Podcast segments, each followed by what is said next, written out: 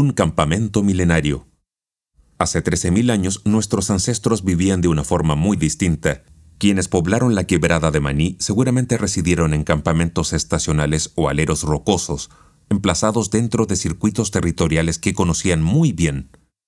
Maní 12 fue un campamento que congregó a los primeros tarapaqueños para tallar proyectiles y cuchillos de piedra, herramientas fundamentales en todos sus quehaceres, especialmente la caza de animales.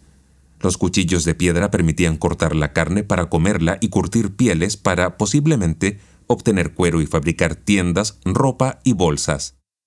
En Maní 12 también se han encontrado otros vestigios que nos ayudan a imaginar cómo fue la vida ahí.